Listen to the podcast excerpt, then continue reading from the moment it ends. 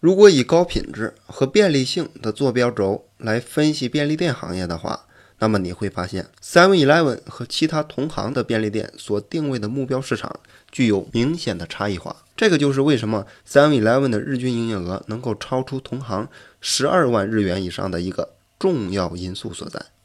Seven Eleven 作为便利店，本质上已经具备了便利性，但是单单做到这一点，并不能够让顾客发现我们的独特价值。因此，我们力求在食品上最大限度的来实现高品质，甚至达到了让行业专家都惊叹：“哇塞，便利店竟然能够做到如此地步的这样的一个程度。”以其中的代表性产品关东煮为例，仅是对用来制作关东煮汤汁的煎鱼干，其整个加工流程那可谓是精益求精。首先，我们指定位于赤道附近的渔场。捕捉含脂量少、可熬制出透明汤汁的煎鱼，因为冻干以后的这个煎鱼干啊，在解冻的时候会导致鱼体的浸出液渗出，令这个鲜美度急剧的下降。所以呢，我们放弃了冷冻的这一道工序，直接把捕获的煎鱼送往渔场附近的工厂，等一两天过后，鱼的鲜美度达到顶峰的时候，就迅速的加工。我们在熏制和干燥的这个烘干工艺上，也选择了需要花费大量精力和时间的古老制法，就是所谓的手火山式和焚纳乌式的两阶段焙干法。首先，用这个手火山式，通过改变煎鱼在蒸笼内的位置以及蒸笼的层数，平均而迅速的使其干燥，瞬间锁住这个煎鱼的鲜美度。其次呢，使用焚纳乌式来仔细的进行熏制，进一步引出煎鱼本身的香味和鲜度。这种力求完美的方法，让生产煎鱼干的专业厂商也非常的惊讶，连连的感叹道：“哎，便利店居然能够做到如此的地步，真是让人佩服。”另外呢，在这个提取汤汁的过程当中，我们也以最佳的比例混合了汤汁口味浓厚的荒节和汤汁澄澈且品种更为珍贵的本菇节。除了关东煮的汤汁之外，对于便当的生产制造也同样是如此。为了能够推出原汁原味的炭火烧肉便当，与其他同行大多通过冷冻技术从中国进口炭火烤肉不同。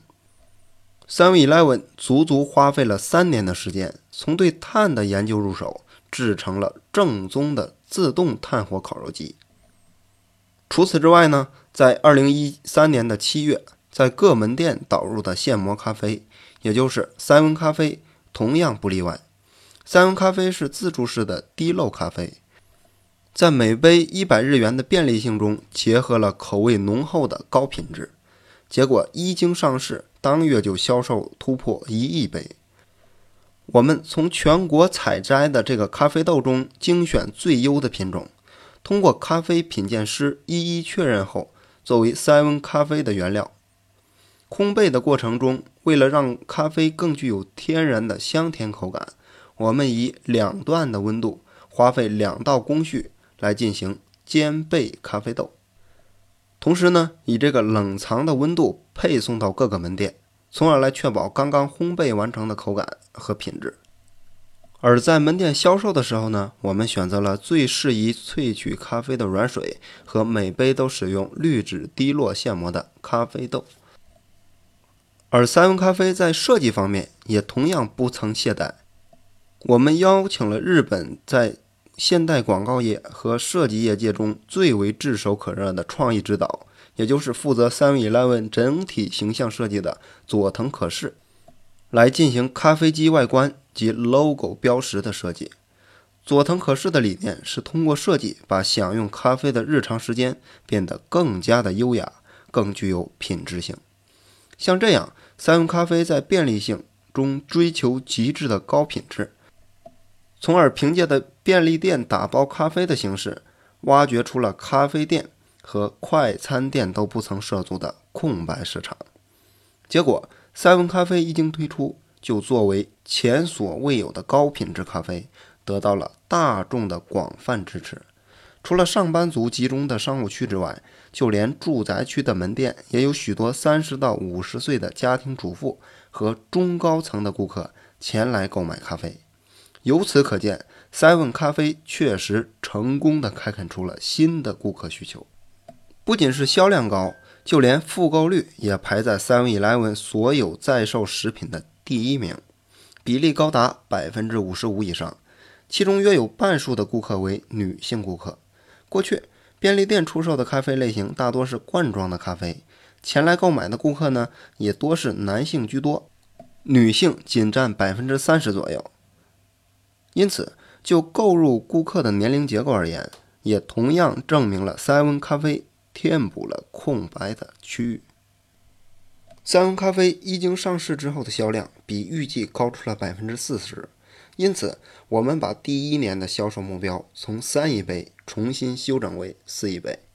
这个数字已经超过了日本大型快餐店的全年咖啡销量。我们的最终目标是成为称霸全日本的咖啡零售店。同样，对于这个食品的安全安心层面，我们也同样追求高品质。三味莱文便利店在选址上采取了密集型选址的战略，也就是。在短时期内，在一定的区域中，来呈网状扩展门店的数量。由于与三味 Eleven 共同开发便当、饭团等这种日常食品的生产商，通常会在便利店的开店区域内来建立专用工厂。所以呢，这一密集型选址战略，让三味 Eleven 的专用工厂率超过了百分之九十八，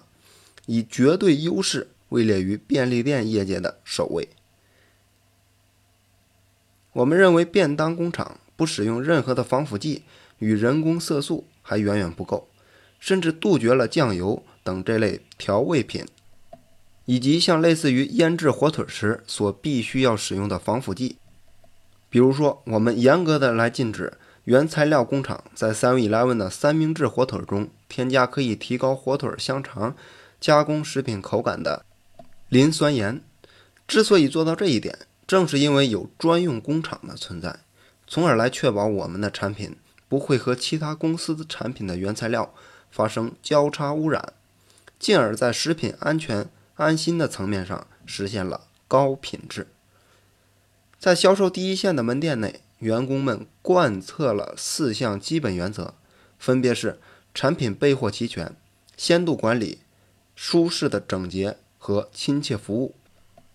同时，Seven Eleven 便利店的每个门店当中都配备了称为 OFC 的店铺经营顾问，